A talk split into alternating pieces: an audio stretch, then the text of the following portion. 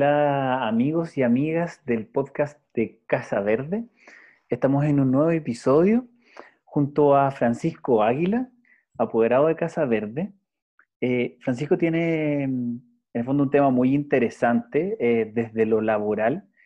él trabaja en la Liga Chilena contra la Epilepsia, es, que es en el fondo una empresa que está al de una fundación sin fines de lucro y bueno, primero que nada te quería dar las gracias, Francisco, eh, por participar, por el entusiasmo y por estar acá. Así que eso, muchas gracias. Hola a todos. Gracias, Claudio, por la, por, la oportunidad de, poder grabar esta entrevista y, que toda la comunidad de Casa Verde eh, sepa también un poco lo que hacemos los, papás y las mamás de del proyecto y poder difundir más todo lo que hacemos.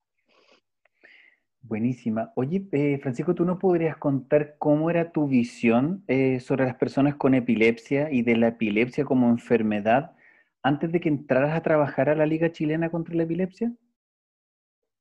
Sí, y de hecho es uno de los, uno de los, de los grandes desafíos que tenemos en la liga, porque yo estoy trabajando ahí hace un año y, antes de, llegar ahí, yo la verdad es que tenía muy poco conocimiento de, la epilepsia. Si bien tengo un primo con, que tiene una, epilepsia, eh, el tema nunca se había hablado en la familia tampoco, más allá de que sus papás siempre están preocupados de que se tome el medicamento diariamente y en el horario que tiene que ser. Más allá de eso yo no tenía ningún conocimiento. Entonces, para mí fue, fue ir descubriendo eh, día a día lo que significa tener epilepsia hoy en Chile y en el mundo, en realidad, porque si bien hay diferencias entre Europa, Estados Unidos y Latinoamérica, bueno, y, en lugares más menos desarrollados como África, eh, las personas con epilepsia sí son muy discriminadas en, en todo el mundo. Y Básicamente porque hay muy poco conocimiento acerca de la epilepsia. Y entonces, ese es un tema que en la liga y en mi trabajo en particular, yo soy periodista, trabajo en comunicaciones, particularmente en la liga, es una labor muy, muy potente la que tenemos que hacer diariamente por educar y, tratar de combatir la discriminación y el estigma que, que tienen día a día las personas con epilepsia y dependiendo también del tipo de epilepsia. Y, eh, es mucho lo que, lo que he aprendido en este año y, seguramente me falta mucho por aprender también. Hay gente ahí que trabaja, esta es una institución que, que tiene 67 años de historia, partió con, con neurólogos en el Instituto el Neurocirujano aquí, en Salvador, y neurológico, y, y con trabajo de, de voluntarias. Y ahí empezó poco a poco, con una casita ahí en, el hospital. Eh, recibieron una donación de una casa más grande a través de la Teletón. Empezaron a entregar medicamentos y así fue creciendo. Y hoy día la, la institución ya tiene, tiene sedes a lo largo de todo Chile, eh, cada una con una farmacia para poder eh, vender los medicamentos bueno, y también ayudar a, a la gente con medicamentos más baratos y a través de la venta de, de estos medicamentos es que se financia el tratamiento que se le da a las personas con, con epilepsia que no, no, tienen para pagar, que generalmente son bastante caros los medicamentos. Dependiendo del tipo de epilepsia, también tienen que tomar uno, dos o tres tipos de medicamentos diarios. Entonces, es una realidad bastante oculta. De eso, de eso es lo que me di cuenta yo inmediatamente al entrar a trabajar acá. Claro. Oye, Francisco, y mm, bueno, quiero dejar como un tema pendiente, como muy importante, que después vamos a retomar el tema de la discriminación de las personas con epilepsias. Em, pero en el fondo, eh, ¿nos podrías contar un poquito eh, más específicamente en qué consta tu trabajo en la liga y qué funciones estás haciendo actualmente? Em, claro, mira, la, la Liga Chilena contra la Epilepsia desenvuelve en bastantes áreas. Y mi trabajo, bueno, yo soy el único periodista de toda la institución, de, una institución que tiene alrededor de 150 funcionarios a lo largo de Chile. La mayoría de ellos están ligados a las farmacias, auxiliares de farmacia, químicos, etc. Y yo veo ahí el tema de comunicaciones internas en relación a los 250 funcionarios que hay, comunicaciones externas, que sería difundir la labor de la liga en, los medios de comunicación, en las redes sociales, eh, realizar eh, actividades con la comunidad, actividades de extensión, apoyando también a, a la unidad de extensión de la, de la liga. Y, y, en eso me la llevo bastante, es harta pega. Igual, igual tienes ahí como harta pega, o sea, harta trabajo, porque, porque igual hay, como una actividad como comunicativa súper intensa como en el ámbito interno y en el ámbito externo, porque por ejemplo uno va a la farmacia eh, y hay como unos televisores en donde hay mucho material audiovisual, muchas guías, muchas pautas, eh, como mucha, mucha documentación de cursos, eh, mucha información a la comunidad, mucha educación, o sea, en fondo no, es como que uno llega como a la farmacia y te ponen así como una tele como para entretenerte, es como todo como un contenido orientado hacia la educación, hacia la prevención y hacia la promoción de la salud. Sí, ese es uno de los, puntos más fuertes de, mi trabajo, es orientar todos los contenidos que desarrollamos, ya sea en audiovisual, videos, gráficas en, en redes sociales, infografía. También eh, tenemos una revista anual eh, donde se hacen reportajes, se profundiza. Y todo eso tiene el, objetivo es difundir más qué es la epilepsia, a quiénes afecta, qué tipo de epilepsia hay. Eh, también desmitificar, porque hay muchos mitos relacionados. El primero que a mí me me comentaron cuando llegué, y es como el clásico, es el que no hay que ponerle nada a alguien cuando tiene una crisis eh, en la boca, por ejemplo. Que es como todo el mundo piensa, si, si te enfrentas a una crisis y ves a una persona que está convulsionando en el suelo, ponle un pañuelo, algo para que no se muerda la lengua.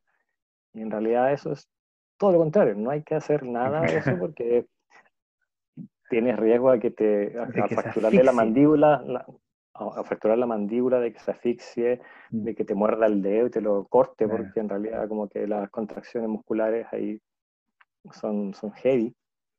Y así son muchas cosas, eh, no sé, porque la, que, la, que las mujeres no, no, pueden tener hijos, por ejemplo, porque el riesgo de, que se herede la, la enfermedad, pero en realidad el riesgo es súper bajo.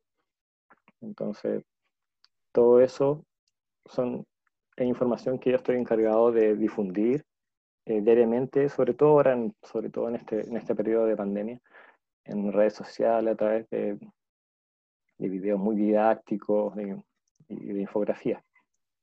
Perfecto. Oye, em, cuéntanos un poco más eh, sobre como el rol social de la Liga Chilena contra la Epilepsia, porque en el fondo igual nos has comentado eh, algunas funciones, pero la Liga Chilena tengo entendido que tiene muchísimas funciones como institución, eh, como empresa sin fines de lucro, como fundación, como en el fondo el tema de la farmacéutica, tiene un montón de cosas. Claro. Bueno, la Liga desde, desde su inicio ha ido ampliando su servicio a medida que va creciendo y, y van desarrollándose. Partió, lo primero partió con el tema de los medicamentos, la entrega de medicamentos, y empezó a crecer a través de farmacias, que tiene, que tiene a lo largo, primero en Santiago, se fue ampliando a regiones. Entonces, uno de los primeros servicios que tiene son las farmacias sin fines de lucro. Son siete acá en Santiago y ocho más en regiones, donde lo, tenemos precios eh, 20% más barato en general de las cadenas muchos o más, claro, o más, porque también hay promociones, hay beneficios, dos por uno, tres, así. Y bueno, está el, el, servicio de la farmacia. También, disculpa que te interrumpa ahí, que eh, en el fondo el servicio de, de farmacia no solamente de, eh, vende eh, medicamentos para la epilepsia, sino que también muchos medicamentos que tienen que ver con lo metabólico, como con, con, con los psicofármacos, por ejemplo, neurológicos, como tiene un arsenal pero gigante, gigante. O sea. Exactamente, Claudio. O sea, en los últimos años se ha ampliado mucho el, el stock de medicamentos que se, mm. que se, está ofreciendo y hace ya bastante que no solamente para la epilepsia, eh, hay muchos medicamentos de tipo neurológico, psiquiátricos, eh, analgésico, eh, también hay mm, metabólico, eh, anticonceptivo, hasta para paracetamol. Entonces, en realidad, uno puede meterse a la página que ligaepilepsia.cl y hay un buscador de medicamentos y uno puede ver si el medicamento que necesita lo encuentra, dónde lo encuentra y cuánto cuesta. Mm. básicamente. Eh, sobre lo que me preguntabas de qué, otros servicios tiene la Liga para la comunidad, sí. también eh, contamos con un servicio médico que está en la, casa matriz, que está en, Santiago Centro, en Camino con la Alameda más o menos, y que cuenta con eh, los mejores neurólogos expertos en epilepsia que tiene Santiago. Mm. Y muchos, muchos de ellos eh, atienden gratis o con grandes porcentajes de, gratuidad, porque son personas que no tienen acceso a, ir a una clínica para pagar la, especialidad. También hay un laboratorio de electro, eh, recientemente reinaugurado con, con máquinas de última generación, un laboratorio clínico. Eh, en, en Estación Central también contamos con un centro de desarrollo integral que ofrece distintos tipos de psicoterapia, psicología, terapia ocupacional, eh, psicopedagogas, porque los niños con epilepsia a veces tienen ciertos problemas como en el aprendizaje, derivados de la, de la, de, la misma epilepsia.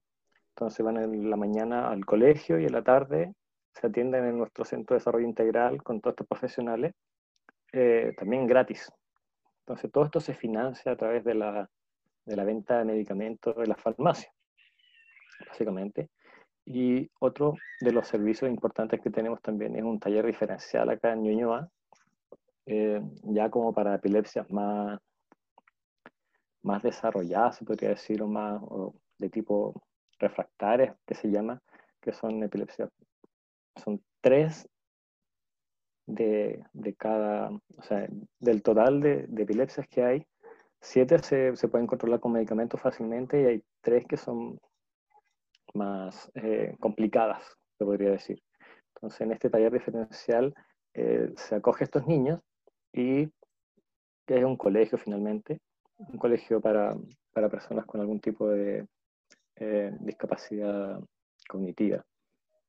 Perfecto. Y también contamos con un departamento social, que el encargado de, de entregar todos los beneficios y apoyo tanto a los mismos pacientes con epilepsia como a sus familias, porque muchas veces, la, por ejemplo, la mamá que cuida a su hijo con epilepsia, una epilepsia refractaria o más complicada, es una mamá que no va, una mujer que no va a poder trabajar, porque va a estar dedicada básicamente al cuidado de su hijo.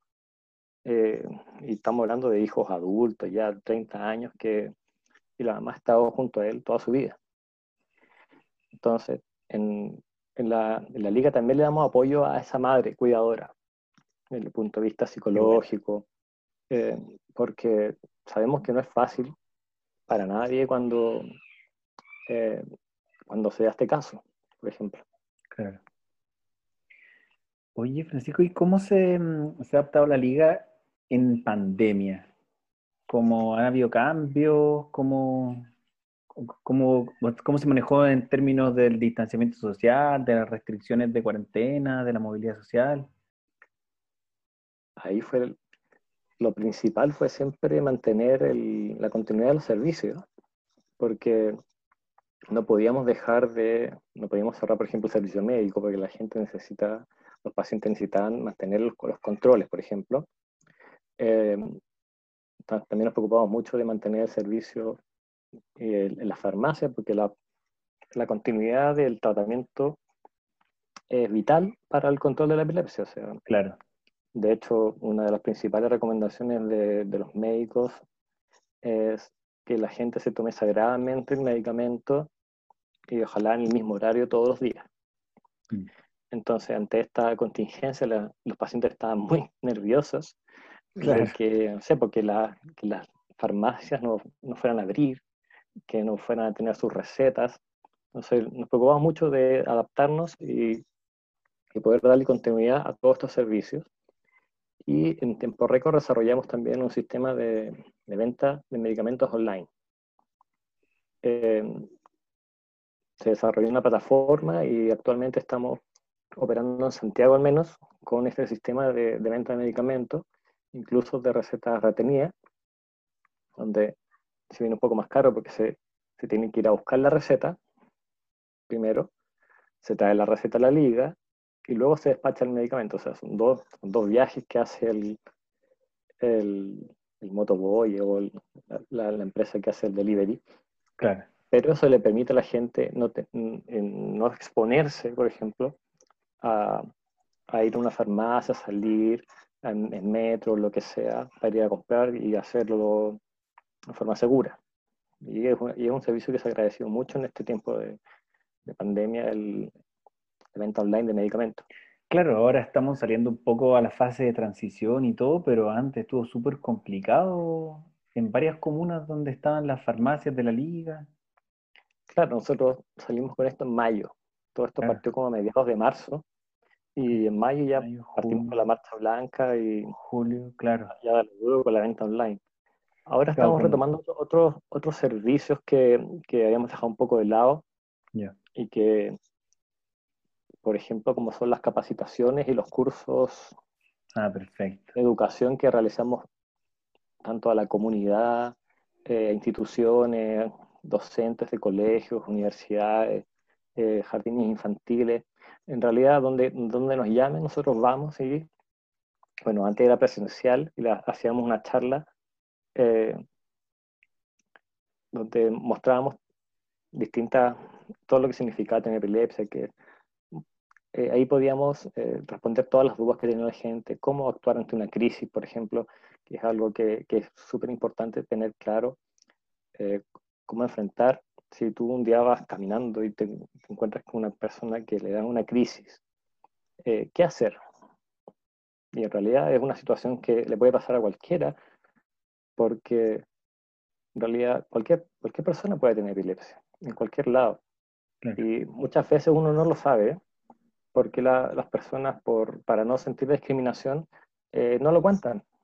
Y sucede mucho en los trabajos, que por miedo a que te despidan, eh, la gente no lo cuenta y, simplemente lo saben cuando a esta persona le da una crisis. Qué impresionante entonces, eso. Entonces nosotros vamos a los trabajos, a las empresas y mm. le damos una charla eh, a los compañeros de trabajo o también a, los colegios, que también se da como a, los profesores, para que sepan si hay un, qué hacer si, hay, si tienen algún alumno o algún estudiante con, con epilepsia. Oye, Francisco, ¿y mm, podrías desarrollar, por favor, un poco más el tema de, de qué particularidades tiene esta, este grupo minoritario que en el fondo sufre esta discriminación, que es las personas con epilepsia? Porque en el fondo igual todos los grupos minoritarios tienen como sus características especiales por las cuales son discriminadas en distintos ámbitos, por distintas razones, en distintos contextos. ¿Qué, crees tú que es lo que caracterizaría como a la discriminación que sufre este grupo minoritario, que es las personas con epilepsia? No sé si habrá algún rasgo que los que cruce a toda la población con epilepsia, porque va a depender, yo creo, de qué tipo de epilepsia tienes y en qué momento de tu vida te, está afectando. Perfecto. Por ejemplo, lo que yo me he dado cuenta con este año de, de trabajar en la liga es que los niños pequeños eh, sí sufren mucho discriminación en el colegio, por ejemplo. Mm. Porque tienen que tomar ciertos medicamentos que les hace algún tipo de, les provoca algún tipo de, ¿cómo decirlo? de dificultad, de dificultad para, por ejemplo, de concentración, eh, donde no pueden captar la misma velocidad muchas veces que el resto de los niños, por ejemplo. Los que también provoca que los profesores, eh, si, no, si no están bien capacitados, vayan separando a este niño o niña. Y finalmente viene todo el tema del bullying y es bien complicado para, para los niños. Eh, otro tanto puede pasar también en la universidad, aunque no tanto bullying, pero sí muchas dificultades para lograr sacar las carreras. Y, y el apoyo de, de, las instituciones no siempre es el, el, que, el que se necesita en ese caso, el de los profesores, em, algún tipo de, de, medida para que los, los, estudiantes puedan entregar trabajo, no sé, distintas cosas. En el, por ejemplo, en el plano laboral también lo que te comentaba de, de la dificultad para, claro, para encontrar trabajo también. O sea, las personas terminan ocultando que tienen epilepsia y no es la idea. Eh, al mm. revés, es que se, se normalice lo más, pro, lo, más, lo más que se pueda para poder integrar a, estas personas y, y ayudarlas. y, en, algo que está bastante invisibilizado también es la epilepsia de los adultos mayores, que mm. por lo que tengo entendido es una de las edades que también tiene harta como posibilidades de que se te gatille una epilepsia o que te dé, el término médico no lo manejo bien, pero por las distintas causas que hay, no sé, puede ser un ACV que, o razones biológicas que, que te puede gatillar una epilepsia en adulto mayor. Y claro, ahí ya, eso está mucho más invisibilizado. Claro.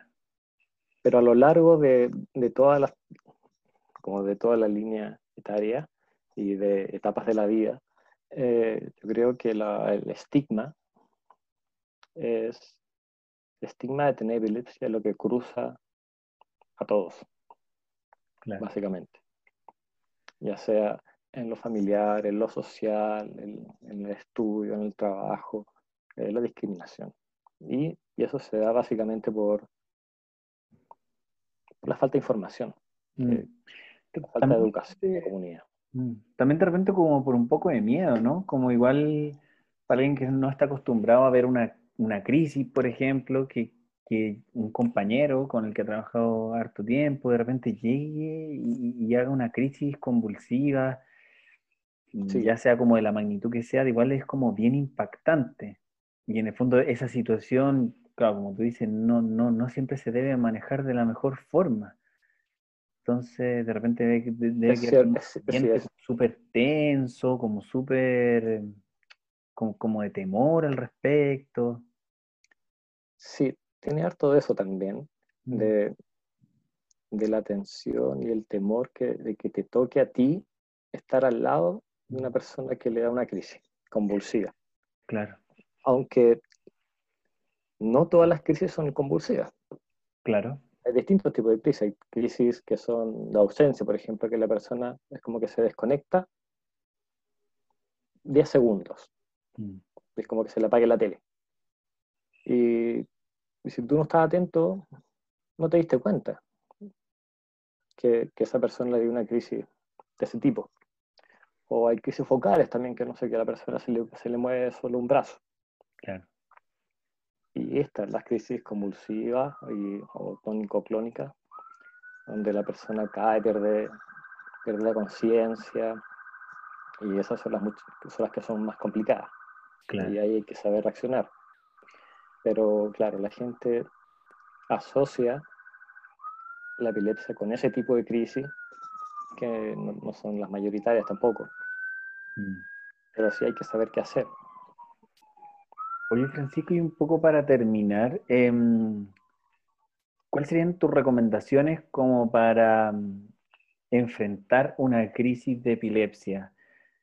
En el fondo, en un contexto, no sé, entre en lo, en lo laboral, en algún espacio público o con algún familiar o de alguna crisis en el fondo de la que sea tónico-clónicas, así como en el fondo estas tipo convulsivas o estas, como tú dices, como tipo ausencia, o que se le mueve un brazo, una pierna, o que se desconecta y empieza en el fondo como a, mover algo.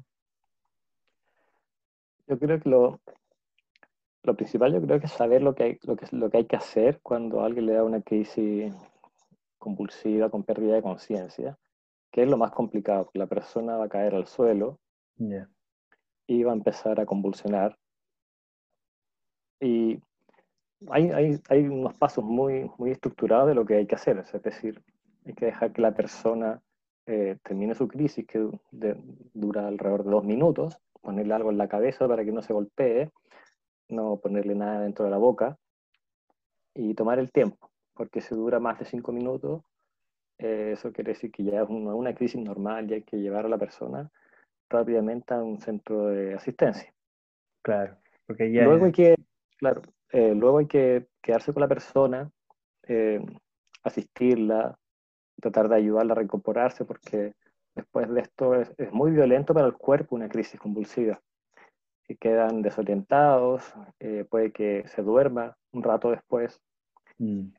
tratar de llamar a algún familiar, y, pero lo principal es estar con la persona, asistirla y, y tratar de que no se haga daño. Claro, que tú mencionabas el clásico periodo post-crisis, que es que en el fondo quedan con una como secuela, así como que no quedan como, como, como antes de la crisis en el fondo, o quedan como cansados o dormidos o un poco desorientados. Claro, porque todos los músculos del cuerpo se, contraen.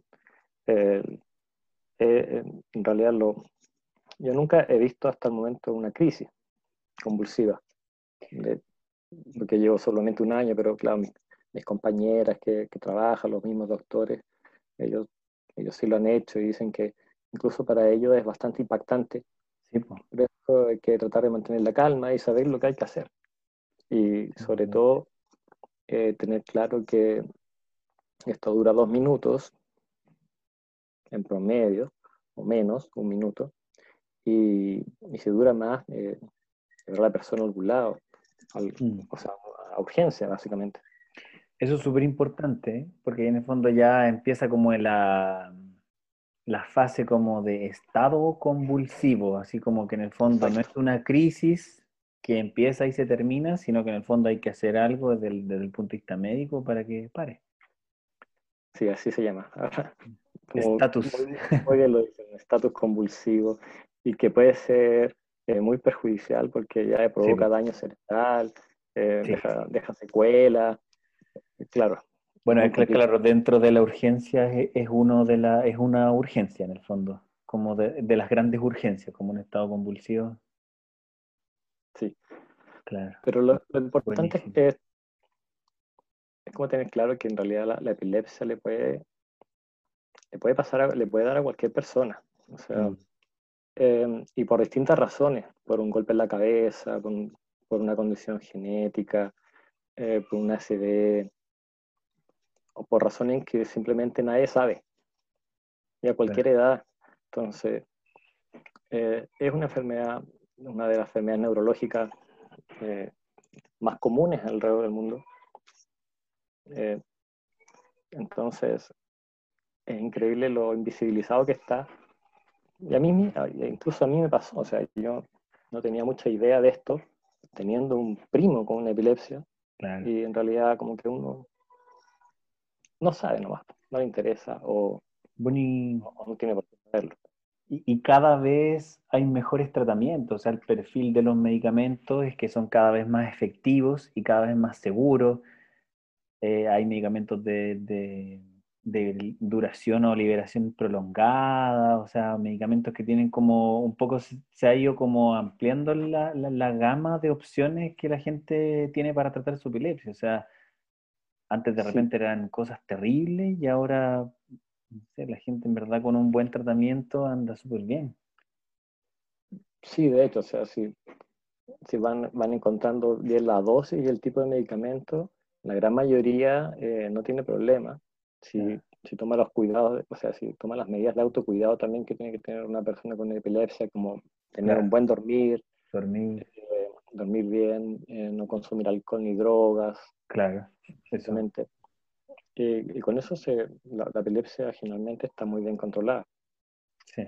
Ahora también en la liga hay un programa de, que es bastante específico, pero muy importante, de operaciones al cerebro, que tiene un nombre que ahora no me acuerdo, un nombre bien, bien particular, eh, donde se interviene directamente en el cerebro, una se identifica la parte del cerebro que, que está produciendo la epilepsia y se, como que se, que se extirpa. Y, y, ese tipo de, de, operación, que también es financiada enteramente por la liga, eh, le produce un beneficio al paciente, pero que le cambia el cielo a la tierra, porque en lugar de tener ocho crisis diarias, eh, vas a tener, no sé, una al mes. Entonces ahí el, la calidad de vida que, que va a tener ese paciente es infinitamente mejor. Claro. Oye, Francisco, muchísimas gracias por motivarte, por participar de este episodio. Y bueno, en verdad te felicito, de verdad. Yo encuentro increíble tu pega, increíble lo que estás haciendo. Eh, y eso. Sí, pues en realidad fue una suerte para mí encontrar este trabajo, eh, porque en realidad eh, poder, poder, trabajar en, en, lo que tú haces, que en mi caso soy periodista y me gustan las comunicaciones, y poder trabajar en un lugar como la Liga, que que es una, una, institución sin fines de lucro que ayuda a la comunidad, en este caso a las personas con epilepsia, es bastante gratificante. Entonces, como que hay muchas ganas de, de seguir haciéndolo y, y, haciéndolo mejor cada día. Buenísima. Pues, muchísimas gracias y nos vemos, amigos y amigas, en el siguiente episodio del podcast de Casa Verde. Chao, que estén bien. Chao.